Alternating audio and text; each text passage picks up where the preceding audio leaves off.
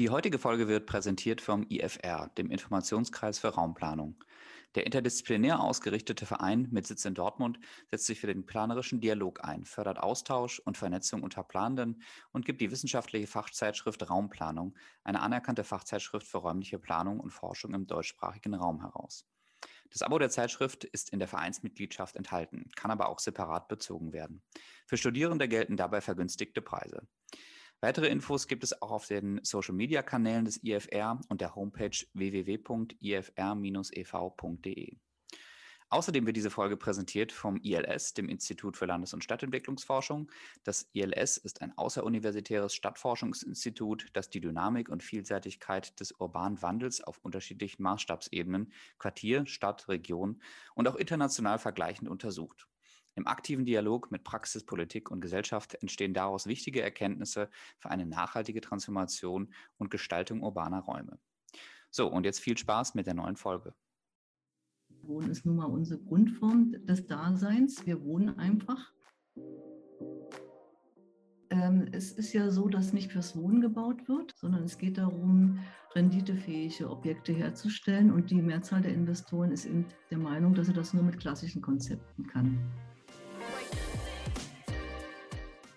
Immer noch und äh, seit 20 Jahren mindestens Wohnungen gebaut werden, die wir eigentlich gar nicht mehr so brauchen.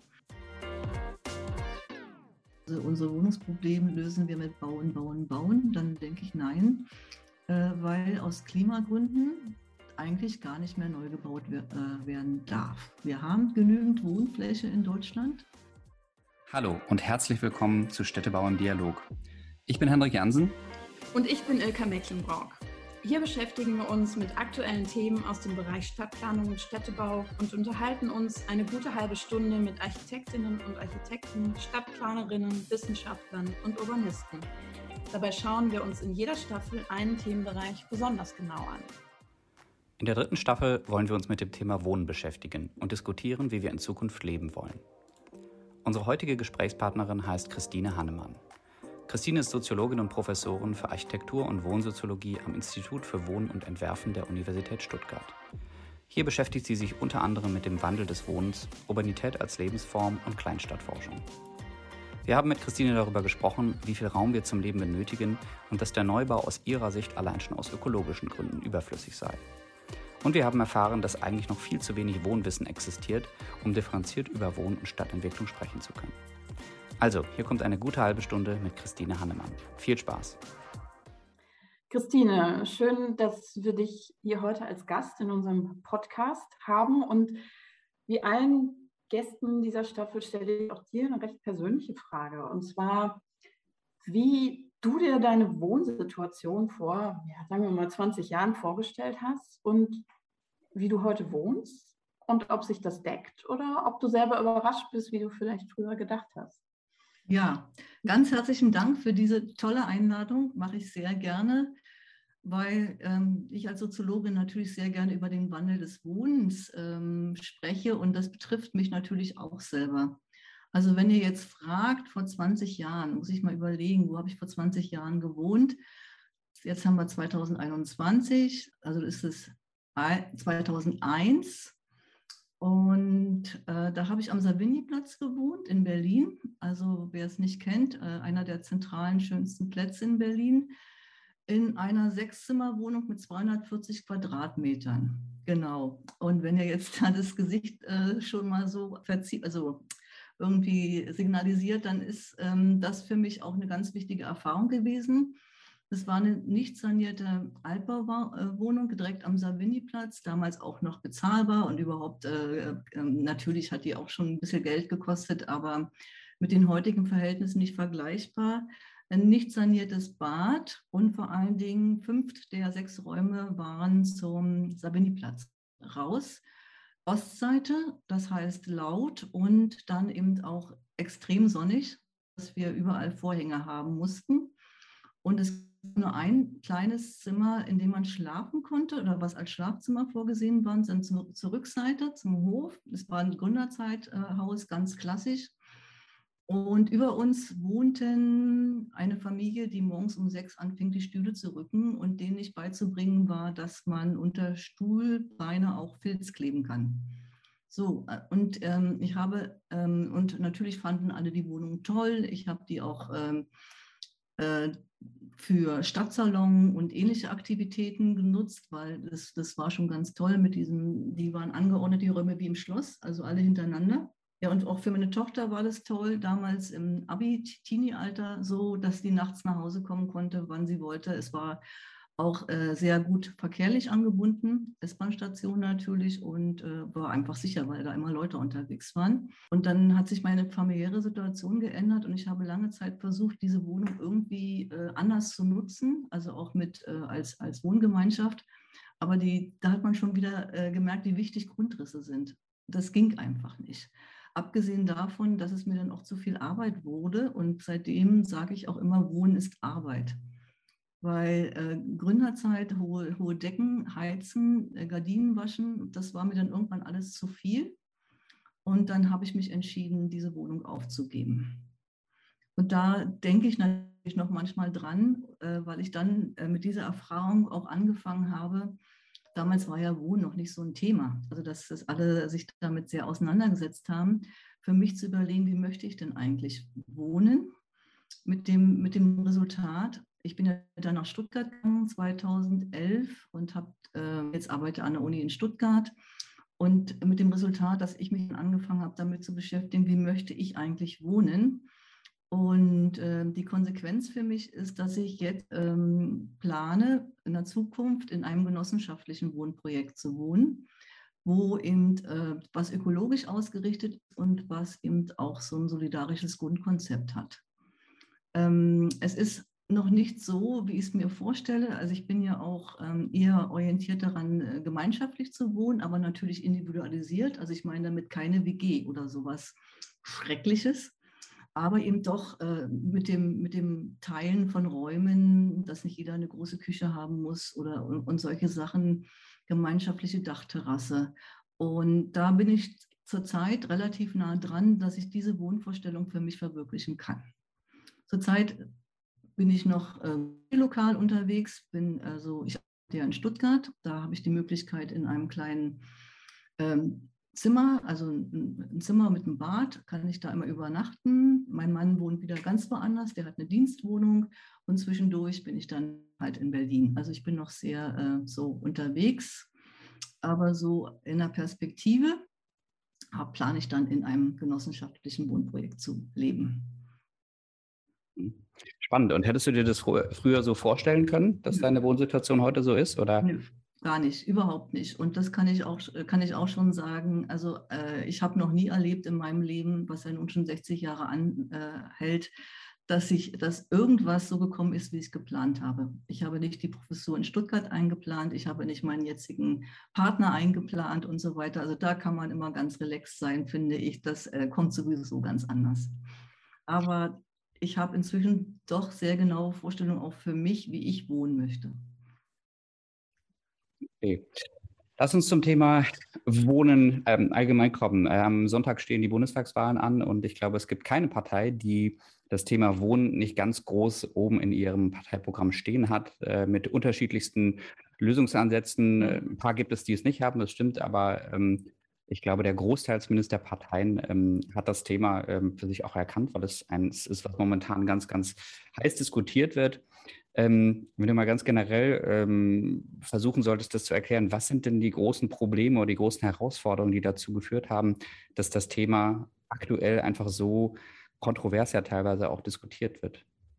Ja, weil für viele Wohnen zum Problem geworden ist und da geht es vor allen Dingen um die Bezahlbarkeit. Das ist ja klar. Und mit, dem, mit der Klimakrise kommt nochmal eine neue Dimension ähm, darauf. Und Wohnen wird, also ein bisschen pauschal, aber Wohnen wird zum Luxus. Also jeder muss sich damit sehr intensiv beschäftigen. Und äh, für mich vor allen Dingen ist relevant, dass immer noch und äh, seit 20 Jahren mindestens Wohnungen gebaut werden, die wir eigentlich gar nicht mehr so brauchen. Ähm, also ich will das jetzt nicht nur so von der politischen Seite thematisieren, weil das ist, glaube ich, äh, in der öffentlichen Diskussion sehr gut präsent. Aber was wenig thematisiert wird und was eigentlich auch mein Anliegen ist, weil ich arbeite ja an einer Architekturfakultät als Soziologin, dass das, was gebaut wird und auch wieder Bestand entwickelt wird, eigentlich nicht der Veränderung der Lebensformen entspricht. Also wir brauchen viel mehr Flexibilität äh, in den Grundrissen, gerade auch in den Wohnangeboten. Und äh, da der Wohnungsbau zurzeit sehr stark äh, privat strukturiert ist, also von Investitionsträgern in irgendeiner Form realisiert wird, werden im Wesentlichen Apartmentbunker in die Städte gestellt, die ähm, weder urban sind noch äh, Wohnangebote entwickeln, wie sie eigentlich der äh, Entwicklung der Gesellschaft entsprechen würden. Ja, was meine ich damit? Also, statt, also demografisch gesehen haben wir einen enormen Zuwachs an Ein- und Zwei-Personen-Haushalte. Und für die, äh, also das ist ja auch die Hauptnachfrage auf dem Wohnungsmarkt, und für die werden Kleinwohnungen, abgeschlossene Kleinwohnungen gebaut, die auf Familien ausgerichtet sind. Damit will ich nicht negieren, dass Familien große Probleme haben, Wohnungen zu finden, aber sie haben auch die großen Probleme, Wohnungen zu finden, weil für diese ganzen Ein- und Zwei-Personen-Haushalte keine Angebote entwickelt sind oder da sind, Wohnprojekte, Clusterwohnungen und ähnlichem, äh, was eigentlich ähm, eher unseren, ja, unseren Lebensverhältnissen entsprechen würden, abgesehen davon, dass sich ja für viele die Lebenssituation sehr äh, doch stärker ändern. Jetzt mit Corona waren wir alle sehr fixiert, also noch nie so viel gewohnt wie in der letzten Zeit. Ne? Aber von den beruflichen und, und privaten ähm, Bedarfen her ist doch eine große Variation da. Und wenn ich dann sage, so äh, zum Beispiel an verschiedenen Orten lebe und arbeite, dann habe ich immer das Problem, dass ich, dass ich natürlich eine Wohnmöglichkeit brauche, weil Wohnen ist nun mal unsere Grundform des Daseins. Wir wohnen einfach. Und, äh, aber es gibt so wenig Angebote, hm, die eine Flexibilität da äh, ermöglichen, sondern ich bin immer wieder darauf angewiesen, diese abgeschlossene Kleinwohnung dann ähm, mir zu suchen mit den entsprechenden Kosten, und von der Ökologie ähm, will ich gar nicht hersprechen. Jeder braucht sein eigenes Bad, jeder braucht seine eigene Küche und so weiter. Und damit steigt und steigt der Wohnflächenverbrauch. Und der hängt eben auch damit zusammen, dass mit dem, was neu geschaffen wird, aber über das Bauen müssen wir auch nochmal reden, ähm, dass damit immer wieder Wohnraum generiert wird, der eigentlich nicht den Bedarfen entspricht. Was glaubst du, was sind die Gründe dafür? Warum wird, ähm, weil ich meine, unsere Zunft äh, beschäftigt sich ja schon seit vielen, vielen Jahren, Jahrzehnten mit der Thematik, äh, wie man wohnt, äh, was flexiblere Ansätze auch sein können zum Wohnen. Warum glaubst du, lässt sich das nicht realisieren oder lässt sich zu wenig realisieren? Also Ideen dafür gibt es genug. Ne? Das ist, das denke ich auch. Da gibt es tolle, tolle Beispielprojekte. Aber ähm, es ist ja so, dass nicht fürs Wohnen gebaut wird. Also wir sind ja äh, in einem kapitalgetriebenen äh, Wohnungsmarkt. Und da ähm, sind, stehen die Renditeerwartungen, die, äh, ja, die, die Vermögenssicherungen, die damit verbunden sind. Und insofern ähm, geht es gar nicht um das Wohnen beim Bauen, sondern es geht darum, renditefähige Objekte herzustellen. Und die Mehrzahl der Investoren ist eben der Meinung, dass sie das nur mit klassischen Konzepten kann. Das, das wäre meine kurze Erklärung äh, zu dem Thema. Und ähm, äh, ja, und wir, wir, wissen ja auch, äh, Bauen äh, stellt ja eine be bestimmte einen Zustand her, der nicht so leicht veränderbar ist, beziehungsweise was relativ teuer ist. Und dann setzt, wird auf die sichere Bank gesetzt. Und die meisten Menschen kennen ja auch nur als Variation des Wohnens entweder die Etagenwohnung in der Stadt oder das Einfamilienhaus oder das Kleinfamilienhaus. Das sind ja so die beiden äh, Wohnprofile, äh, Wohnleitbilder, die so, so bekannt sind. Äh, alle anderen Formen, schon allein, äh, wenn ich sage, ich wohne in einem Genossenschaftswohnprojekt, dann wird sofort gefragt, ja, und wie ist es da mit dem Eigentum? Und äh, es ist nicht bekannt. Es ist nicht bekannt, Wohnen wird in der Schule nicht behandelt, Wohnen wird privat immer nur zwischen Miete und Eigentum behandelt. Und ähm, ich sage da immer, wir haben sehr, sehr wenig Wohnwissen in Deutschland. Und wenn ich dann wieder einen meiner Vorträge halte über äh, Wohnprojekte, ich habe jetzt aktuell, habe ich zu integ äh, integrativen Wohnen gearbeitet, dann kriege ich ganz viele E-Mails als Anfrage, oh, ich möchte in einem Wohnprojekt wohnen, wo muss ich da hingehen? Ja, und dann, äh, es sind die Bauträgermodelle sind relativ bekannt. Ne, aber das ist ja auch nur, oder es ist natürlich eine wichtige Form äh, der Variation des Wohnens, aber das ist des Eigenheims in der, in der Stadt, in einer anderen ja, ähm, Gebäudetypologie dann realisiert. Aber es setzt ja auch wieder auf äh, Eigentum letztendlich. Und es gibt ganz wenige genossenschaftliche Wohnprojekte. Es gibt keine Wohnprojekte, in, die, ähm, in denen oder wenig, in denen Sozialwohnungen integriert sind. Und insofern sage wie gesagt, äh, finde ich, dass das Wohnwissen da immer sehr wenig, äh, das ist, äh, aber das ist ja jetzt die große Chance, dass die Aufmerksamkeit da, dazu führt und ähm, das äh, versuche ich auch zu bedienen, dass zumindest erstmal bekannt wird, welche Variationen möglich sind. Und dann müssen meiner Ansicht nach auch die Förderbedingungen so geändert werden, dass nicht mehr Einfamilienhaus gefördert wird und äh, Familienwohnungen, sondern eben Wohnformen, die äh, platzsparender sind, ökologischer sind, die flexibler sind und damit äh, auch wieder eine, ja, eine, eine, Variation in den Städten möglich wird. Wenn ich gerade hier den Wohnungsbau in Berlin äh, sehe, es wird überall das Gleiche gebaut. Also Berlin wird wirklich zu bewohnt äh, mit immer dem gleichen Wohnkonzepten. Also es gibt so viel, gerade auch bei den Verdichtungen, Nachverdichtungen sogenannten, schreckliches Wort. Äh, es, da, wird, da, werden immer Wohnungen wieder reingestellt und es wird nicht darauf geachtet, dass äh, das sind sehr oft äh, Standorte, die eh schon sehr vom Wohnen geprägt sind und dann wird da wieder noch ein neues Wohnhaus rein, äh, reingepackt. Das sind teilweise sehr schöne Architekturen und werden ja auch bepreist. Aber sie verändern die Wohnviertel, also das Wohnen in Berlin so, dass wir teilweise zum Siedlungsbau übergegangen sind in der Innenstadt. Das heißt, es wird nicht mehr urban gebaut, sondern es ist rein die Wohnfunktion und das ist so für mich so eine neue Form von, von Großsiedlung, von Wohnsiedlung. Und dass damit eben auch in den Städten die urbane Vielfalt ähm, von, den, von den Nutzungsangeboten, von den Funktionsmischungen immer weiter verloren geht. Und das beobachte ich hier wirklich äh, in Berlin ähm, sehr krass. Und ich meine, äh, dass es in anderen Städten auch so ist. Also wenn Neubau kommt, dann ist es Wohnungsneubau, egal ob das eh schon eine sehr wohndominierte Stadtteilsituation ist oder nicht. Ja, du hast äh, tatsächlich gerade ein paar sehr spannende ähm, Worte benutzt. Ähm, ich fand das Thema Wohnwissen sehr spannend. Können wir gleich nochmal kurz darauf zurückkommen. Ich will aber an einen Punkt einhaken, den du, den du gerade auch genannt hast. Ähm, sozusagen das Wissen darüber, was eigentlich an Wohnmöglichkeiten vorhanden ist. Ähm, und da hast du gerade schon das Einfamilienhaus erwähnt, was ja bei vielen Menschen in Deutschland nach wie vor ein Wohnideal darstellt.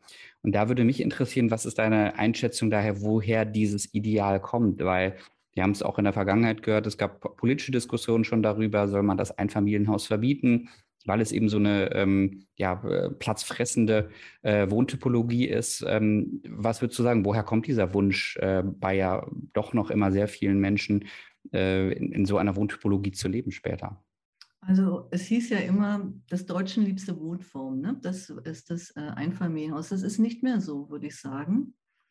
Äh, kann ich aber nicht empirisch belegen, weil ich keine entsprechenden Untersuchungen dazu kenne. Gibt es einfach nicht. Es, also wenn wir wenig Wohnwissen haben, dann heißt es auch, es gibt ja relativ wenig Wohnforschung.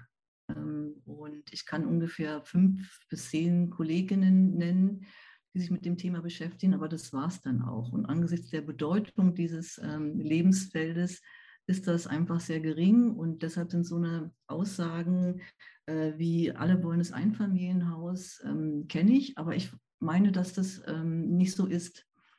Also ich, ähm, das müsste man wirklich überprüfen. Und für mich äh, ist da vor allen Dingen steht da im Vordergrund, weil eben viele andere nichts kennen, dass die, die, Förderung auch so auf, ausgerichtet ist. Wir haben eine Eigentumsförderung, wir haben ein bisschen sozialen Wohnungsbau oder wenig, viel zu wenig.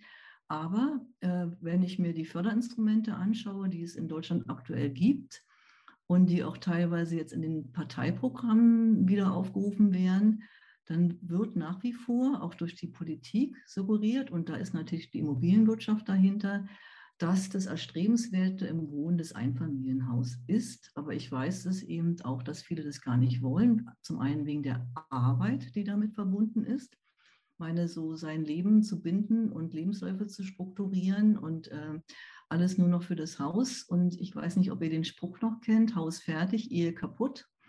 Ähm, äh, das ist nach wie vor so. Und wenn es Untersuchungen dazu gibt, sind es meistens solche von den äh, Bausparkassen. Ja, und den, die sind für mich nicht relevant. Die, die kriegen das natürlich raus, weil die das natürlich auch äh, ihre Bausparverträge dementsprechend verkaufen wollen. Also ich will erstmal diese Aussage äh, hinterfragen in der Form, ich weiß gar nicht, ob das so ist äh, mit dem Einfamilienhaus, aber bei vielen sieht es ja jetzt so aus und Corona hat es vielleicht auch noch verstärkt, äh, dass mit dem Homeoffice und mit den äh, Möglichkeiten, äh, die ich so brauche, dass ich dann immer noch denke, dass das Einfamilienhaus eine, eine, eine, eine gute Idee für mein Wohnen ist. Und wie gesagt, auch deswegen, weil es so wenig andere Angebote gibt.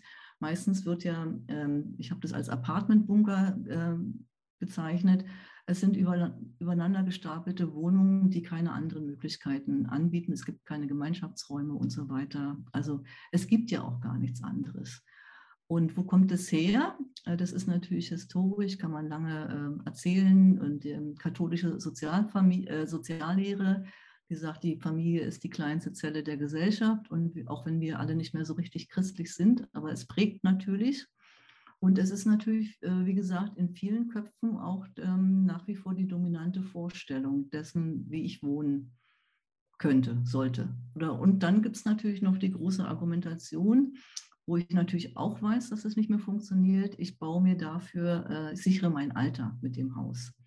Und wir sind ja in Deutschland gerade in den äh, Nicht-Metropolen, Regionen in der Situation, dass viele jetzt alleine in ihren Häusern hocken die nicht verkaufen können, sich nicht verändern können. Und wir haben ja leerlaufende Einfamilienhausgebiete. Ähm, das ist natürlich auch gerade da äh, bei Nürtingen, ne, da, sind, da sind sie ja, also das ist gerade eben auch da in Baden-Württemberg ein Riesenthema, wie die äh, Entwicklung in den Regionen weitergehen soll. Und ähm, die Überalterung schreitet voran. Ja, und ähm, ich sage immer auch, ironisch, ich kenne viele Nachverdichtungskonzepte, aber ich kenne keine Nachverdichtung von Einfamilienhausgebieten. Äh, ist natürlich juristisch schwierig wegen dieses äh, Privateigentums, aber ich finde das einfach jetzt auch eine Städt städtebaulich, finde ich das eigentlich eine wichtige Aufgabe, so wie konzeptionell da mal ranzugehen. Ne? Mhm. Ja, äh, sich damit zu beschäftigen, nicht immer in die 50er Jahre Siedlung, 60er Jahre Siedlung äh, an der Karl-Marx-Allee in Berlin, überall wird nachverdichtet. Und das sind aber eh schon reine Wohngebiete. Aber da, wo eigentlich äh, Fläche wäre, äh, ist natürlich schwierig. Ist nicht nur eine städtebauliche Aufgabe. Aber das sind so die Orte für mich, wo die Studis sich mal ranwerfen könnten und äh, da wirklich äh, auch äh, Überlegungen entwickeln, auch aus den ökologischen Gründen heraus. Meines Einfamilienhaus ist ja jetzt in Verruf gekommen, nicht, wegen, nicht nur wegen der Äußerungen von Hofreiter, genau, sondern wegen äh, der, der unökologischen Lebensform, die damit verbunden ist. Vom Flächenverbrauch mal äh, abgesehen, von, dem, von den Mobilitätserfordernissen und dann eben auch von den Beschränkungen, äh, die ich habe, weil so ein Einfamilienhaus ist ja nur in einer bestimmten Lebensphase vielleicht für mich interessant. Wenn ich, wenn ich kleine Kinder habe, ist es natürlich gut, wenn ich die einfach rausschicken kann äh, zum Spielen. Aber diese Kleinkindphase, hm, die endet bis mit zehn, mit zwölf, mit acht. Und, und dann ist es vorbei. Ne? Und dann müssen die Kinder durch die Gegend äh, gefahren werden. Aber das ist ja alles bekannt. Ja, es ist bekannt, genau. Aber ich nehme jetzt auch nochmal den äh, Appell mit an uns äh, in der Planung bzw. in der Lehre, da durchaus auch nochmal kreative äh, Gedanken walten zu lassen. ja, diskutiere ich dann auch gerne mit, weil ja, ja und äh, meine, die Tiny Houses sind ja daraus entstanden, dass äh, die Garagen genutzt wurden in, in Kalifornien für, äh, für andere Wohnformen. Das ist natürlich auch wieder aus ähm, mhm. finanziellen Gründen, aber überhaupt das Konzept, ähm, vorhandene Bebauung, Wohnbebauungsstrukturen mit Tiny Houses zu verdichten und dafür eben ungenutzte oder wenig genutzte äh, Räume zu nutzen. Ähm, diesen Ansatz, den könnte man ja auch mal weiterführen. Ich weiß nicht, ob das geht, ne? aber das ist einfach mhm. so eine, eine Überlegung, die ich gerade eben auch für die Einfamilienhausgebiete sehr wichtig finde, weil, und da sind wir beim Bauen, äh, weil aus Klimagründen eigentlich gar nicht mehr neu gebaut äh, werden darf. Wir haben genügend Wohnfläche in Deutschland. Ne, sie ist nur äh, schlecht verteilt. Wir haben gar nicht genügend Fläche in Deutschland. Wir dürfen nicht mehr versiegeln. Also die ökologischen Grenzen sind, glaube ich, auch in, der, in der Profession sehr gut bekannt. Und wenn dann immer darüber gesprochen wird, also unser Wohnungsproblem lösen wir mit Bauen, Bauen, Bauen, dann denke ich, nein, ähm, das wird sich so nicht lösen lassen. Also das fängt klar, Zementverbrauch, Stahlverbrauch, Flächenverbrauch, Versiegelung und äh, ähm, dann die Erderwärmung, die mit den entsprechenden Konsequenzen. Äh, so geht es einfach nicht mehr, das können wir einfach nicht mehr machen. Wir müssen uns auch beim Wohnen andere Konzepte überlegen. Und eines der wichtigsten Themen aus meiner Sicht äh, ist dabei, dass ähm, ich aktuell ja meine Wohnsituation nicht verändern kann, weil ich mich ja finanziell immer verschlechtere. Das ähm, ist ja das Problem. Und da müssen, das ist eine konzeptionelle Ebene, das ist wieder eine politische Ebene. Und warum gibt es keine Förderung des Wohnungstausches äh, in den Städten? Man kann schon immer innerhalb von kommunalen Wohnungsunternehmen oder so oder von größeren Wohnunternehmen kann man tauschen, aber das ist äh, viel zu klein. Also es gibt ja ähm, gerade bei, in den Älteren, und ich möchte niemanden seine Wohnung äh, irgendwie malig machen, aber es gibt sehr viele, die in sehr großen Wohnungen leben, die sich gerne verändern würden, aber sie wüssten, dass sie dann eben wesentlich mehr Geld bezahlen müssten. Und das ist nicht leistbar. Das ist einfach, äh, und da müsste ich, da müsste ich eben ähm, Strukturen schaffen. Und deshalb finde ich das ja auch so wichtig zu sagen, nee, nicht unser eigenes Handeln muss sich ändern, sondern es müssen andere Strukturen geschaffen, äh, geschaffen werden. Und dazu gehört für mich zum Beispiel auch, dass in den großen, also in den großen Städten 60 Prozent des Bestandes eben nicht äh, auf dem freien Markt sind, sondern eben äh, Gemeindewohnungen sind. Und deshalb finde ich so äh, Überlegungen, wie äh, Wohnungsbestände wieder in, die, in den kommunalen Bestand zurückzuholen, finde ich erstmal richtig, weil sonst kann ich da nichts äh, initiieren. Oder eben auch, wie sich Menschen, die Eigentumswohnungen haben, die sich auch verändern wollen, warum muss ich denn diese Wohnung immer verkaufen, wenn ich eine andere Wohnsituation brauche? Warum muss ich denn Grunderwerbsteuer und so weiter? Alles, was da dran hängt. Ne? Äh, warum, warum werden mir da keine Umzugskosten finanziert? Warum wird mir das vertraglich nicht äh, gesponsert? Oder äh, Subvention heißt es dann. Also da wünsche ich mir viel mehr Instrumente und auch da gibt es genügend Ideen, aber solange eben Wohnen äh, nur ähm, ähm, Renditeperspektive hat, ähm, werden sich da schwierig äh, Änderungen geben. Und das Interessante, jetzt sind wir 2021, wir haben am Sonntag die Wahl überstanden, dann werden wir sehen, ob äh, dann eben auch strukturelle Veränderungen stattfinden. Weil an, gerade das ist, ähm, die Klimakrise ist dramatisch aus meiner Sicht auch. Und ich meine gerade eben auch aufgrund äh, des Wohnens, weil die Hitzesituation in den Städten wird immer schwieriger. Das ist ja der Starkregen, es ist allen bekannt. Ich will das jetzt nicht alles aufzählen. Aber ähm, dass da auch die Daseinsvorsorge in einer ganz anderen Form ganz schwierige Aufgaben äh, ähm, zukommen. Und wenn ich ähm, davon ausgehe, dass wir ein demokratisches Gemeinwesen bleiben wollen, also dass unsere freiheitliche Demokratie, ähm, die ja eine ja, es ist ein Gesellschaftskonzept ne? und andere Konzepte, Russland, China, ähm, Brasilien und so weiter. Wenn wir die nicht wollen, dann müssen wir gerade beim Wohnen da andere Möglichkeiten schaffen, weil gerade mit der, mit der Dramatisierung der Wohnsituation, mit der neuen Wohnungsnot, eben die, auch das ist auch für mich ein ganz starker Treiber dessen, dass die Menschen immer distanzierter werden, auch was das Demokratiemodell anbelangt. Also ich sehe da schon die Verbindung auch, wie kann ich den Menschen überzeugen, dass unsere Überlegung, wie wir Gesellschaft gestalten wollen, dass es was Gutes ist, wenn ich dann nicht weiß, wie ich meine Wohnkosten bezahlen soll. Und äh, es ist auch bekannt, Klimakrise, CO2 und so weiter, die Wohnkosten, Strom werden sich dramatisch noch weiter nach oben entwickeln. Also wir können ja gerne alles auf Elektro umstellen, nur der, dieser Strom muss erzeugt werden. Und alle Entwicklungen, die es gibt seit 20 Jahren, sind immer energiegetrieben. Also verbrauchen immer mehr Energie. Oder es kann, da klar gibt es Techniken, die den Energieverbrauch dann wieder reduzieren. Ne? Aber letztendlich ist, ist, es alles energiebasiert und wir sind eine energiebasierte Gesellschaft und wir, unser Wohlstandsmodell baut darauf aus. Und ich will jetzt auch nicht auf äh, Schrumpfung oder um Verzicht kommen, sondern ich will darauf kommen, dass eben äh, gerade beim Wohnen viel stärker auch dann diskutiert werden muss, warum äh, in einer Stadt 50 Prozent der Fläche die in irgendeiner Form dem Auto überlassen ist. Äh, und das, das sind für mich, das ist gar nicht äh, jetzt ähm, Grün oder CDU oder irgend sowas, sondern das ist einfach die Frage, wie wollen wir eigentlich leben? Wollen wir das wirklich so, dass äh, generell die, der öffentliche Raum vom, vom, von einem ähm, ja, Mobilitätskonzept dominiert wird, was auch gar nicht in der Form gebraucht wird? Ne? Also warum werden nicht überall Carsharing-Stationen aufgebaut und ja, die Fahrradwege und so weiter? Ähm, das, äh, das sind die Diskussionen, die wir dann führen müssen, immer auch mit dem Ziel, klimagerecht und bezahlbar zu bleiben, weil die Menschen sonst wirklich ähm, von dem, von dem Einverständnis mit dem demokratischen Gesellschaftsmodell, was wir haben, das ist ihnen dann egal. Also das ist dann nicht mehr so relevant. Und es geht wirklich darum, so dramatisch sehe ich es, kann man mir jetzt sagen, ich überspitze das. Äh, aber ich sehe das schon so, dass gerade beim Wohnen, und ähm, es ist ja auch so in der Stadt äh, zuerst, ähm, die meisten Menschen wohnen. Und es ist nicht die Wirtschaft. Und die, die Mehrheit der Bevölkerung, äh, na klar, wohnt und ist auch nicht erwerbstätig. Und dann ist halt die Frage, an welchen Parametern ich äh, den Städtebau und die Stadtentwicklung ausrichte viele Themen.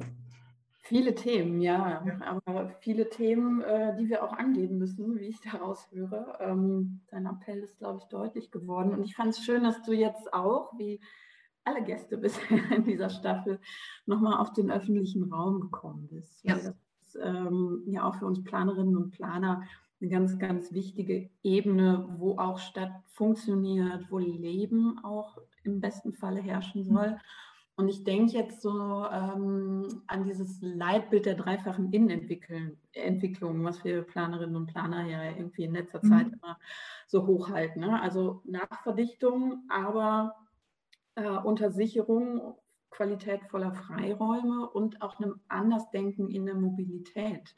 Ne? Und ich glaube, dieser Dreiklang ist ganz wichtig. Und dass es eben nicht darum geht, noch mehr Wohnen zu schaffen. Du hast es ja gerade sehr bildhaft erläutert, sondern auch nochmal zu schauen, wie kann ich auch ähm, öffentlichen Raum neu denken, wie kann ich ähm, öffentlichen Raum auch wieder öffentlich nutzbar machen, vielfältig nutzbar machen.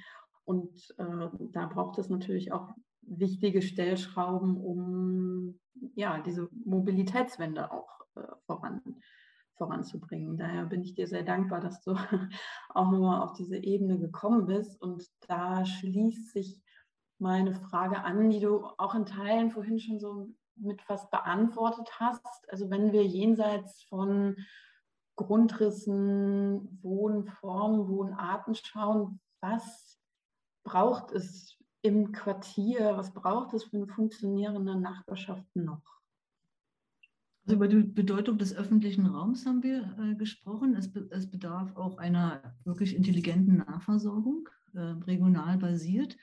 Und ähm, da sind wir jetzt auch, ist mir auch immer so ein Anliegen äh, bei, bei der Landschaftsplanung. Äh, das gehört ja auch mit im weitesten Sinne zu eurem Feld. Und ich wundere mich oder frage mich, warum bei allen Planungen, die so stattfinden, äh, nicht darauf geachtet wird, dass ich das mit der Ernährung verbinde. Also für mich ähm, äh, ist es immer ein Wunder, wenn da irgendwelche Ziergehölze dann äh, konzeptioniert werden oder Bäume und da gibt es ja so äh, Vorlieben, aber es wird nicht gleichzeitig damit verbunden bei den ganzen Begrünungskonzepten oder eben auch Entsiedlung, äh, Schwammstadt und so weiter, äh, darauf zu achten, dass äh, die Stadt eher jetzt auch ähm, ja, eine, eine Grünstruktur braucht, die dann eben auch einen Apfelbaum beinhaltet. Also ich, ich bin da überhaupt keine Expertin. Ich kann dazu nichts äh, sagen, was das dann wieder für die Stadtreinigung oder so bedeutet. Aber ich, ich meine, dass, äh, wenn ihr mich danach fragt, äh, was äh, stärker dann eben auch, was es noch braucht, äh, Wohnen hängt ganz stark mit der Ernährung zusammen. Und dann geht es um darum, wie komme ich an meine Lebensmittel. Und das fängt beim, für mich bei der Madenzucht an. Also die, wo kriegen wir unsere Proteine in der Zukunft her? Äh, und es hört äh, für mich dann eben auch, welche, welche Arten von Pflanzen sind denn da? Ähm, wie ist das Ganze organisiert? Welche Wege sind zurückzulegen? Beziehungsweise wie sind Lieferdienste organisiert? Kommen die mit einem Lastenfahrrad oder fährt da wieder so ein Kleintransporter denn vor meine Tür, weil ich ja die Biokiste aus Brandenburg mir bestelle. Aber die wird ja auch nicht mit einem Elektroauto geliefert. Es bleibt, und das finde ich ja das Faszinierende an Deutschland, es bleibt immer so unglaublich ortskonkret. Also es gibt keine pauschalen Konzepte. Unsere föderale, äh, vielfältige Struktur führt dazu, dass es in Nürtingen ganz anders äh, ist als in Wien und äh, dann wieder in Stuttgart oder in Koblenz oder äh, dass das sehr, dass das sehr stark in diese ortskonkrete Planung äh, dann eben wieder auch hineinläuft. Äh, Siedlungsplanung, Orts- und Siedlungsplanung ist ja sehr vernachlässigt worden.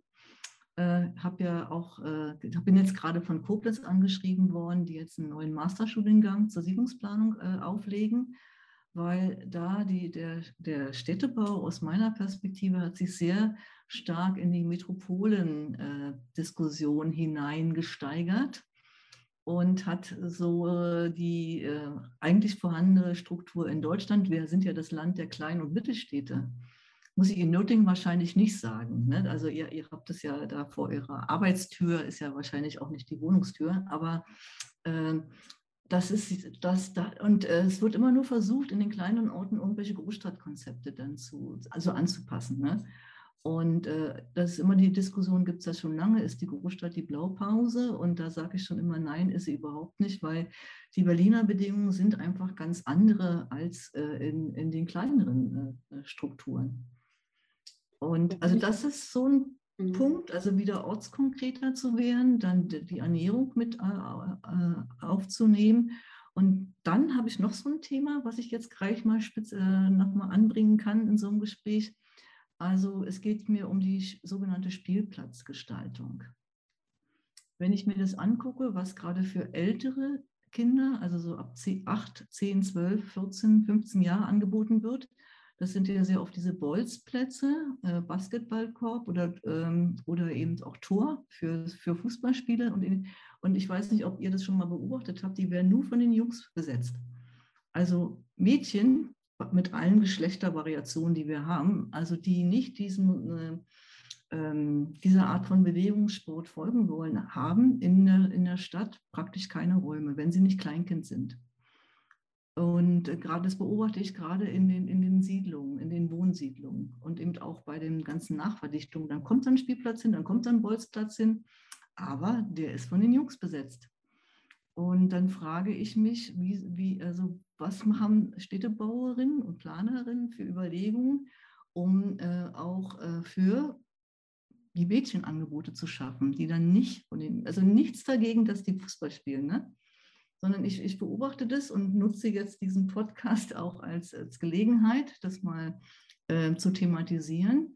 Ähm, wir sehen ja auch im öffentlichen Raum dominieren, äh, gerade eben auch von den als problematisch wahrgenommenen Gruppen, also die, die ähm, ja, äh, männlich dominierte junge Gruppen.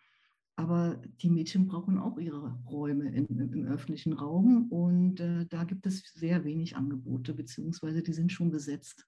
Also wie kann ich das auch städtebaulich organisieren, äh, dass da eben auch äh, Möglichkeiten geschaffen werden? Ja, oder das andere Thema, Jugendliche haben praktisch keine Räume mehr, die unbeaufsichtigt sind. Also ich bin ja auch immer sehr dafür zu plädieren, dass Planung auch äh, so No-Go-Areas für Erwachsene mit berücksichtigen soll, ähm, wo eben äh, Jugendliche sich austoben können. Sonst machen die halt was anderes. Ne? Oder, oder werden in irgendeiner Form bis hin zu Kriminalitätsformen. Oder man kennt ja diesen Vandalismus. Ähm, es ist ja nicht jede Malerei ein Graffiti oder ein Graffito, sondern das meiste sind ja Schmierereien, zerschlagene Flaschen, und äh, das ist doch einfach für mich auch ein Symbol dessen, dass äh, natürlich Raumansprüche da sind. Und das ist ja auch äh, die Idee einer demokratisch verfassten Gesellschaft, dass jeder äh, das Recht hat auf öffentlichen Raum.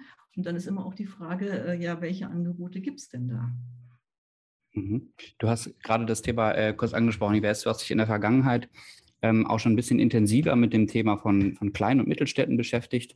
Mhm. Ähm, in, inwiefern ist denn da auch das Thema oder wie inwiefern wird das Thema Wohnen da auch nochmal anders gesehen? Also haben wir da die gleiche, gleichen Vorlieben, haben wir die gleichen Typologien, die wir brauchen? Du hast gerade ja davon gesprochen, dass wir eigentlich ganz ortsspezifische Konzepte mehr brauchen, als immer nur zu sagen, wir schauen mal jetzt, wie es in Berlin funktioniert und dann äh, reduzieren wir es irgendwie runter, damit es für eine Mittelstadt funktioniert. Also wie konkret könnte man sich das vorstellen von, von Konzepten, gerade vielleicht auch in Bezug auf Wohnen, äh, die dann eben auch in kleineren Städten, äh, kleinen und Mittelstädten funktionieren?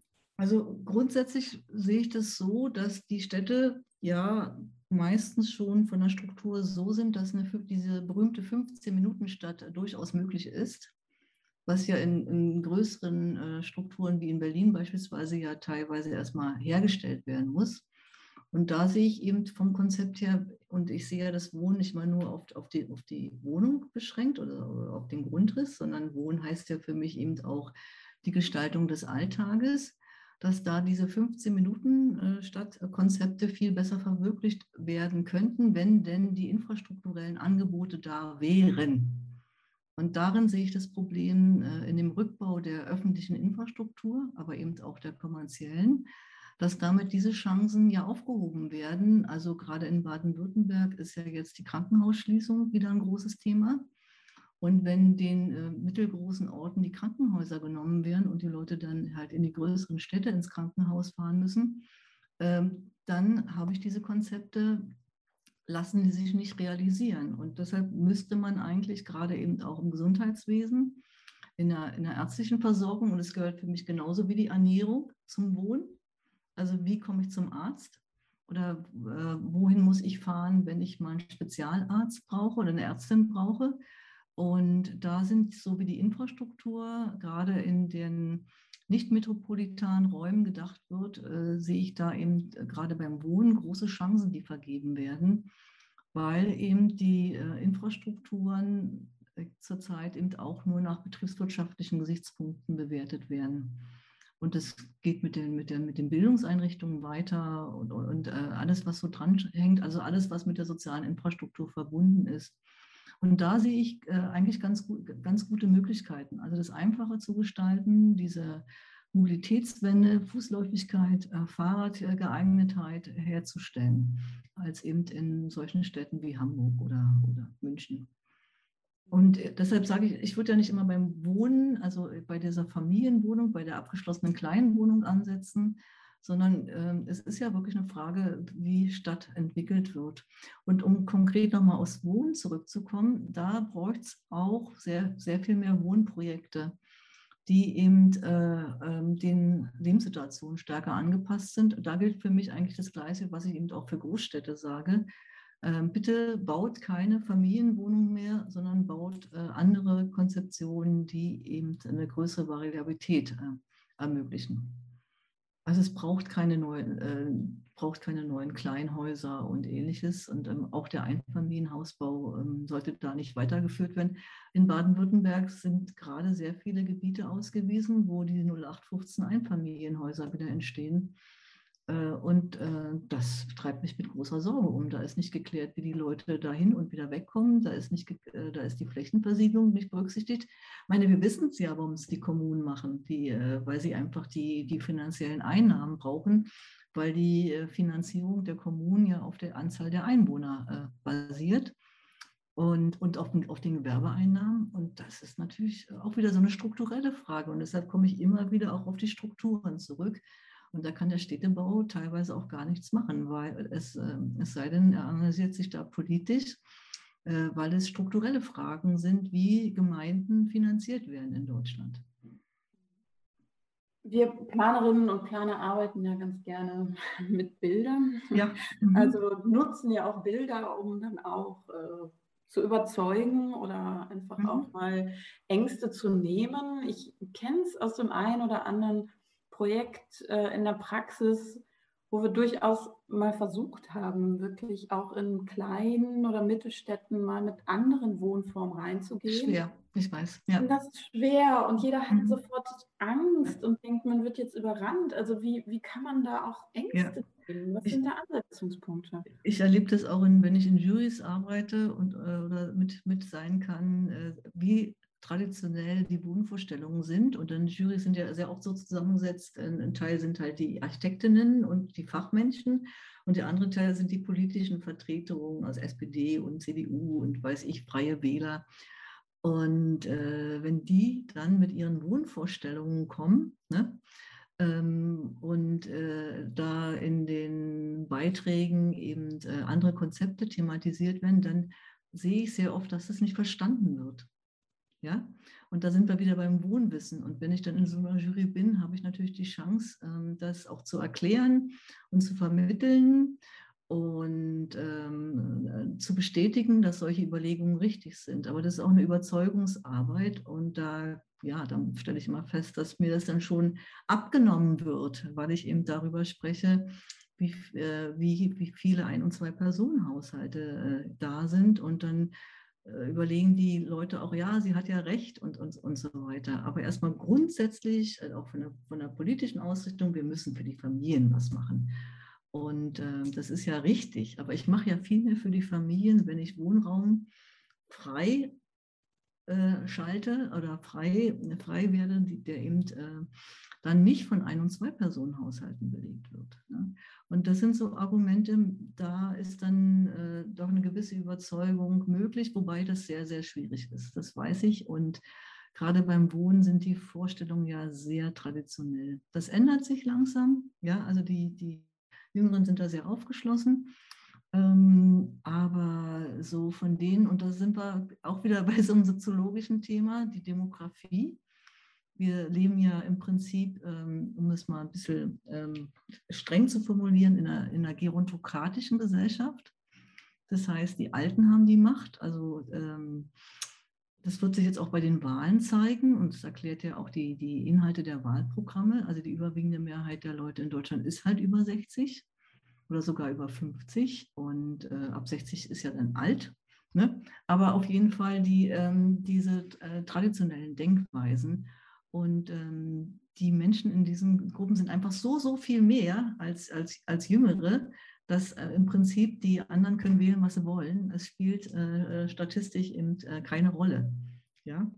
Und das ist eben auch ein Problem in der, in der Stadtplanung. Und deshalb finde ich auch solche Ansätze, die Bürgerkonzepte, also dass eben repräsentativ aus den verschiedenen Altersgruppen ähm, dann in Bürgerräten vertreten sind, finde ich sehr richtig, weil sonst die Stimmen der Jüngeren bekommen kein Gehör oder mhm. wenig oder zu wenig Gehör, sage ich es mal so. Und mit diesem neuen Demokratiekonzept dieser Bürgerräte, Bürgerinnenräte, finde ich, ist da äh, Generationengerechtigkeit ist ein, ist ein großes Thema. Und ich werde auch meine, ich habe immer eine Vorlesung im Semester, die ist öffentlich. Das ist die Weihnachtsvorlesung, wobei ich jetzt ja nicht, natürlich auch nicht mehr Weihnachten sage, weil es gibt ja so viele andere Kulturen, die das nicht haben. Aber wir machen daraus eine Familienvorlesung und darum wird, da, da wird es gehen am 22.12. um 11.30 Uhr, kann man sich einfach online dazuschalten. Da wird es darum geht, äh, gehen, was heißt das, wenn in äh, einer Stadt eine Altersgruppe das Sagen hat. Also Generationsgerechtigkeit beim Wohnen in Stadt und Land ist der Titel der Vorlesung. Und die Idee ist, dass die Studis da ihre Großeltern mitbringen können. Ähm, ich habe ja über 200 Studis in der Vorlesung und dass das dann so eine Art Weihnachtsgeschenk dann auch schon ist oder dass man auch in der Familie in die Diskussion kommen kann über das Thema. Und deshalb habe ich mir gedacht, in diesem Semester machst du mal so eine äh, öffentliche Vorlesung, weil es hat schon Folgen. Ähm, meine, man muss ja, das Spannungsfeld ist ja zwischen Rollator und Fahrrad. Und wenn ich diese Fahrradpläne äh, äh, sehe, finde ich die ja auch alle toll. Aber es ist ein bestimmtes Klientel. Das sind junge, gesunde Männer, äh, ohne das despektierlich zu meinen. Es ist einfach eine bestimmte Altersgruppe mit bestimmten körperlichen Voraussetzungen. Und ich meine, Rollator und Fahrrad müssen muss zusammengeschaltet werden, von der Planung her, vom Städtebau her weil das sind die Hauptgeschwindigkeitsgruppen. Wenn ich, also ich gehe jetzt mal nicht von den Autos aus, ne? Und natürlich, die Fußgängerinnen fangen sich immer stärker an zu beschweren äh, über diese verdammten Fahrradfahrerinnen. Mhm. Und äh, die halt hier in Berlin, der Bus hält, die Fahrräder rauschen daran vorbei, obwohl du natürlich anhalten musst. Ne? Und dann kannst du immer nur die Daumen drücken, dass äh, so, ein, so ein Fahrradmensch da niemanden äh, erwischt, der gerade aus dem Bus oder aus der Straßenbahn aussteigt. Und ja. deshalb, ich, also ich finde, Rollator und Fahrrad müssen, müssen zusammen gedacht werden. Und äh, meine, die Jungen sind ja inzwischen sehr geübt auf Rücksicht, äh, in Rücksichtnahme äh, durch Corona und äh, überstrapaziert. Ne? Aber es gibt, es ist einfach eine gute Grundlage, weil das Thema Generationengerechtigkeit ist auch gerade sehr präsent. Mhm. Und äh, das dann in den, in den Familien, und die meisten leben ja noch in solchen Strukturen, also auf jeden Fall in Baden-Württemberg. Also die, äh, meine, ich musste die, meine letzten Prüfungen, auch über 200 Studis Online-Prüfungen prüfen und dann haben die die Prüfung immer gemacht und man sah immer diese dachschrägen Zimmer in, in den Einfamilienhäusern. Ne? Das war für mich immer ganz lustig. Da war immer nur die Frage, äh, wo, wie war denn der Ausblick? Ne? Weil äh, es ist einfach, es ist nicht der, das Land der äh, Städtebauer oder der Häuslebauer, das stimmt nicht, das ist das Saarland statistisch gesehen aber, die, ähm, aber der Typus äh, ist sehr verbreitet. Das stimmt. Ja. Gut, dann haben wir ja zumindest schon mal alle einen Termin im Kalender für den 22. Ja, herzliche Einladung. Wie gesagt, öffentlich und äh, Bring Your Family. Ne, das, ähm, äh, mhm. Ja, man kann sich ja nur darüber unterhalten und überlegen, wie kann, wie kann ich das gut gestalten. Und diese Dominanz dieser einen äh, Gruppe, das kann man, äh, Altersgruppe, das ist, ist, ja demografisch, kann man sich die Alterserwartung anschauen, kann man auch ganz äh, sachlich cool äh, sehen. In 20 Jahren ist das erledigt, aber erst in 20 Jahren. Mhm. Okay. Oder 30. Weiß nicht, wie alt soll ich jetzt werden? 96, keine, Ahnung, äh, keine Ahnung, da habe ich auch keine Lust drauf. Aber äh, die, äh, alle vier Jahre steigt die Lebenserwartung um ein Jahr. Also wo sollen das hinführen? Ja, ja, ja. Ich äh, weiß gar nicht, bis wann wir äh, leben sollen. Oder ja, und bis wann ihr arbeiten müsst vor allen Dingen. Ne? Also das ja. muss man sich ja auch gut einteilen. Sollten wir uns besser, uns besser ja. nicht ausrechnen. Ich will ja. nochmal auf einen anderen, anderen Punkt zurückkommen. Ja. Du hast gerade gesagt, sozusagen, wir müssen natürlich auch versuchen zu überzeugen ähm, und auch irgendwie Bewusstsein vielleicht auch zu verändern darüber, was sozusagen Wohnideale sein könnten in Zukunft. Mhm. Und der ist natürlich auch immer ein Aspekt, ähm, den wir in der Planung ja auch gerne heranziehen, das, äh, das Beschreiben und das Zeigen von guten Beispielen und von ähm, Projekten, die eben funktionieren. Jetzt ähm, habe ich gesehen, dass du ja in der Vergangenheit auch viel im Ausland unterwegs warst. Hast du ähm, vielleicht aus dem Ausland nochmal, weil wir haben jetzt viel über Deutschland gesprochen, ähm, nochmal ein paar Ansätze oder ein paar Aspekte, wo du sagen würdest, das sind Themen, die wir eigentlich äh, im deutschen Planungskontext äh, viel, viel stärker äh, berücksichtigen müssten, was gute Beispiele sind, aber vielleicht auch was äh, politische Instrumente sind äh, oder Planungsinstrumente, womit man eben ja eine, eine Verbesserung von Quartieren, von Wohnumfeldern erreichen kann. Ja, da ist natürlich, da gibt es ja weltweit Beispiele, wie durch die Reduktion von Wohnnormen oder eben auch energetischen und sonstigen Vorschriften, wie dadurch eben auch äh, Bauen bezahlbarer werden kann und auch die Variationenbreite äh, größer wird. Also jetzt, ich kann jetzt nicht sagen in der Form in den Niederlanden das und, und so weiter, aber generell eine, eine Entschlackung ähm, der, der Wohnbauvorschriften ähm, oder eben auch äh, der, der Materialeinsatznotwendigkeiten. Wenn ich zum Beispiel mal an die Dämmung denke, ne, da ist natürlich Knauf dahinter, die eben ihre Dämmmaterialien auch äh, verkaufen wollen. Oder dieser ganze Brandschutz.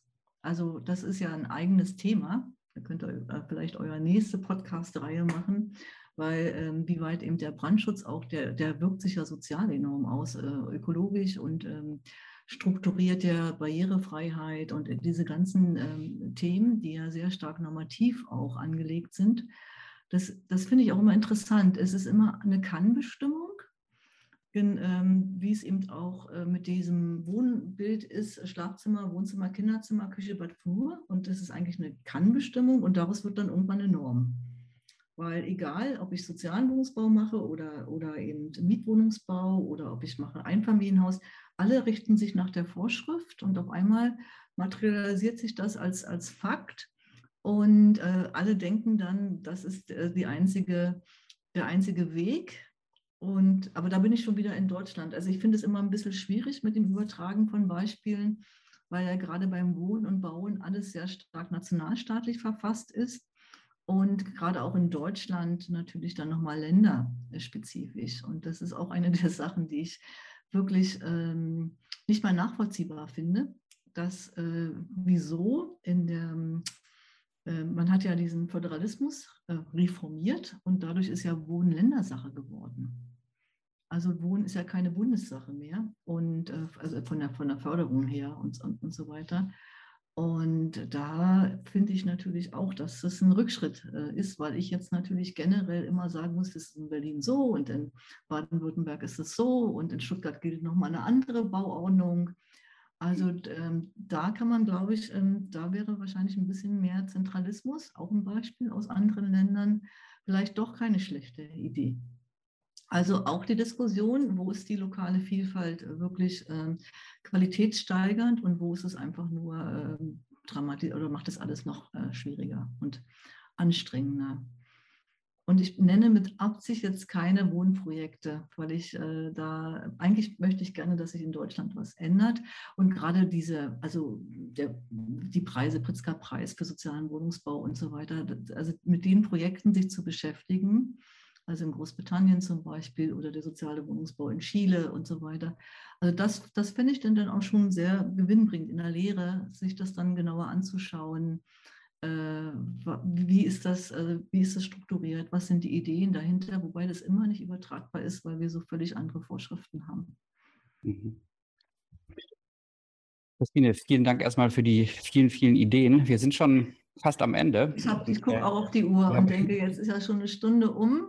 Ja. Genau, richtig. Wir haben, wir haben das Ganze begonnen mit einer, äh, einer ganz persönlichen Frage nach ja. deinem Wohnumfeld und wir wollen es im Prinzip auch schließen mit einer, mit einer persönlichen Frage. Und ähm, die lautet im Prinzip, was für dich äh, persönlich so der wichtigste, der wichtigste Ort in deinem Quartier oder in deinem Wohnumfeld ist, wo du gerade lebst. Wo fühlst du dich wohl? Wo äh, hast du besondere Erinnerungen dran? Oder was ist für dich das Wichtigste in deiner Wohnung vielleicht, aber vielleicht auch deinem Wohnumfeld? Mein wichtigster Ort. Also also am liebsten fahre ich mit dem Fahrrad durch Berlin. Also weil die, die Stadtstruktur ist so, dass ich praktisch die ganze Stadt durchqueren kann, ohne auf den Hauptstraßen fahren zu müssen. Und durch die aktuelle Lage ist es auch so, dass, ich, dass die Straßen wirklich frei sind. Also es ist, äh, es ist für mich ein Riesenspaß, äh, mit meinem Fahrrad äh, hier durch die Stadt zu radeln. Und gerade auch nachts, als es so schön warm war und ich dann irgendwo war und dann fahre ich ja eine halbe Stunde, ehe ich zu Hause bin. Und das, das also das ist äh, so für mich auch die Wohlfühlsituation, dass ich dann ganz gemütlich da durch die Gegend radeln kann. Aber wenn der Bus ja. hält, hältst du auch? Ja, ich fahre ja nicht an den Straßen, wo der Bus fährt, weil ich, ah, äh, okay. äh, weil ich mich ja auskenne. Und äh, ja, bis Berlin ist groß. Aber weil ich weiß, äh, dass es äh, durch, die, durch das durch, ist vielleicht auch städtebaulich interessant, durch das Gründerzeitraster gibt es ja immer diese Hauptachsen, aber daneben gibt es ja genau die Straßen, die laufen ja praktisch parallel und das sind Wohnstraßen und da passiert dann nichts. Und da kann ich dann da kann ich ganz gemütlich Radfahren und ich sage immer, ich gehe nach Berlin zum Radfahren. Weil ähm, natürlich, man muss auch ein bisschen mutig sein, weil äh, viele haben ja auch Angst und, äh, und, und so weiter. Aber ja, toi, toi, toi, mir ist noch nichts passiert. Ähm, darf man nie beschreien, aber äh, das ist für mich, da fühle ich mich am wohlsten. Also das, äh, wenn ich, und dann habe ich natürlich viele andere Orte und wir haben tolle Parks und, und, und so weiter. Und äh, ähm, das, äh, ja, aber das ist so mein, meine äh, richtige Wohlfühlsituation, wenn ich da mit meinem Rad äh, durch die Seitenstraßen äh, dann ja, radeln kann. Weil, wie gesagt, jeder Weg in Berlin ist ja mit dem Rad eine halbe Stunde. Hm. Ja. ja. Danke, Christine, für deine ja. Zeit und danke, dass du unser Wohnwissen und das Wohnwissen unserer Hörerinnen und Hörer heute sehr erweitert hast. Vielen Dank. Ja, ich bedanke mich auch. Es hat mir Spaß gemacht. Danke für die schönen Fragen und ich wünsche natürlich allen frohes Wohnen.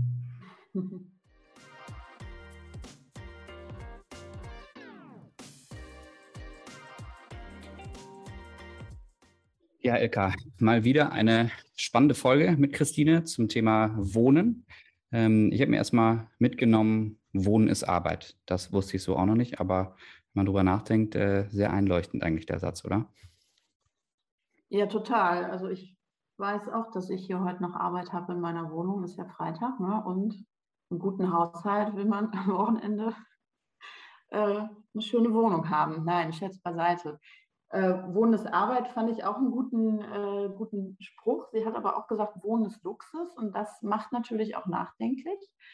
so dieser Begriff und darf Wohnen als Grundbedürfnis, Grundrecht eigentlich Luxus sein. Und das ist ja was, was wir ja in den letzten Wochen besonders bemerken, dass äh, das Thema Wohnen natürlich auch politisch hochaktuell ist und dass äh, da natürlich auch in den unterschiedlichsten Couleur auch diskutiert wird. Ähm, was ich da aber einen spannenden Ansatz ähm, fand, den Christine ja sehr, sehr deutlich ausgeführt hat, ist, dass wir beim Thema Wohnen oder ja, vielleicht auch übergeordnet beim Planen an sich ähm, stärker auf die Unterschiedlichkeit und die Heterogenität der Städte und so der Stadtcharakteristika und der Bedarfe, die Städte oder die Bewohnerinnen und Bewohner von Städten haben, schauen müssen. Also dass wir, ähm, ja, also wir bedienen uns ja häufig Leitbildern, die woanders gut funktionieren oder Leitideen und äh, übertragen das dann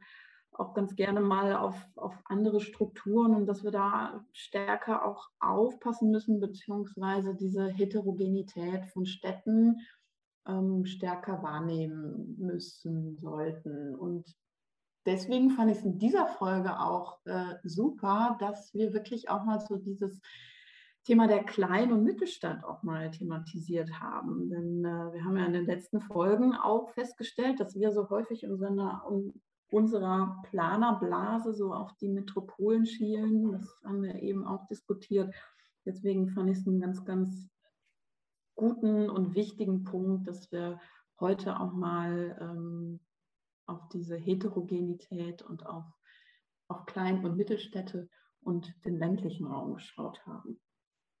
Ja, fand ich auch sehr gut. Wobei wir ja auch gehört haben, dass es äh, zumindest in der Wissenschaft nicht gerade karriereförderlich ist, sich mit dieser Thematik zu beschäftigen, was ich auch äh, durchaus überraschend fand. Ähm, was ein anderer schöner Punkt war ähm, oder schöner Begriff, den ich heute mitgenommen habe, war das Thema Wohnwissen ähm, und die Tatsache, dass wir offensichtlich ähm, gar nicht genug Wohnwissen haben. Ähm, vielleicht sogar in der Planungsprofession ist es sogar äh, sehr viel stärker vorhanden, aber offensichtlich haben wir es noch nicht geschafft, äh, auch breiteren Bevölkerungsschichten, die äh, ja, das, das Wissen über Wohnen zu vermitteln. Ähm, denn die Diskussion, die sie ja auch be betrieben hat, zu sagen, wir denken eigentlich immer nur in der Wohnung oder wir denken im Einfamilienhaus. Ähm, und darüber hinaus denken wir eigentlich auch immer nur in dem Thema Eigentum oder Miete. Ähm, und dass es dazwischen eigentlich noch eine ganz große Bandbreite von anderen Möglichkeiten gibt. Äh, das Thema genossenschaftliches Wohnen zum Beispiel erwähnt. Ähm, das geht in der ganzen Diskussion eigentlich immer ziemlich unter. Und ähm, wenn ich jetzt irgendwie an die politischen ähm, Auseinandersetzungen denke, dann ist auch das immer, Daniel, nur ein Thema. Es geht entweder um Eigentum oder Miete ähm, und es geht irgendwie um das Einfamilienhaus, äh, ob man es jetzt noch darf oder nicht, oder es geht irgendwie um das Wohnen in der Innenstadt. Und ich glaube, diese Bandbreite von, äh, von Optionen, wie man wohnen kann ähm, und das dazwischen liegt, ist eigentlich ein ganz spannendes Thema, wo wir, glaube ich, auch als, äh, als Planungsprofession, und so habe ich Christine da auch verstanden, als ein Appell an uns alle, ähm, einfach daran arbeiten müssen, dieses Wissen besser zu vermitteln ähm, und es für breitere Bevölkerungsschichten auch zugänglich zu machen. Wohnwissen ist ein super Begriff, gebe ich dir vollkommen recht. Und ähm, ich habe definitiv heute mein Wohnwissen erweitert und ähm, auch noch einen neuen oder einen anderen weiteren Begriff äh, gelernt, den ich super fand, nämlich die gerontokratische Stadt.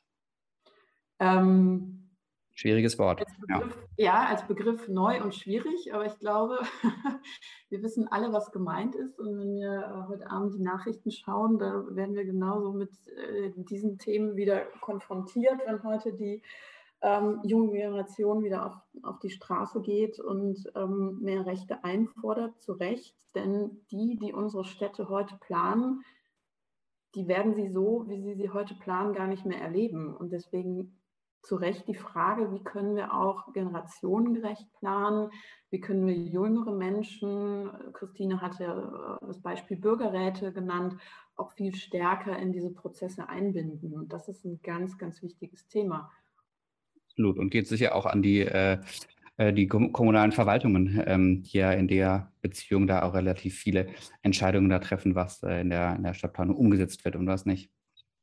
Ähm, was ich einen abschließenden spannenden Punkt noch fand, ähm, war, als wir über, über das Thema Lernen aus dem Ausland gesprochen haben. Und da ähm, fand ich, hatte, hatte Christine durchaus einen das liberalen Gedanken, zu sagen, dass wir eigentlich schon ähm, sehr genormt sind in der Idee, wie wir Wohnen umsetzen, wie wir bauen. Ähm, ganz davon abgesehen, dass sie ja grundsätzlich der Meinung ist, dass wir eigentlich gar nicht mehr bauen sollten, denn ähm, in Bezug auf Umwelt, Umweltfolgen, die das Ganze haben kann, ähm, sollten wir sowieso überlegen, ob wir das noch weiter tun sollen. Aber ähm, wenn wir es tun, hat sie eben auch gesagt, dass es aus ihrer Sicht zu viele Normen gibt, äh, die das Bauen auch teuer machen. Ähm, die Unterschiedlichkeit von Bauordnungen haben wir, glaube ich, auch in den letzten ähm, Podcasts irgendwo schon mal erwähnt, ähm, dass jedes Bundesland eine eigene Bauordnung hat mit eigenen äh, Vorschriften. Ähm, aus ihrer Sicht nicht so förderlich. Ähm, und ähm, da war eher ihr Gedanke, das eher auch zentral zu sehen. Ähm, fand ich einen ganz spannenden Ansatz. Äh, das ist ja auch ein Aspekt, der gerade in der politischen Diskussion immer wieder von unterschiedlichen ähm, Seiten auch aufgegriffen wird.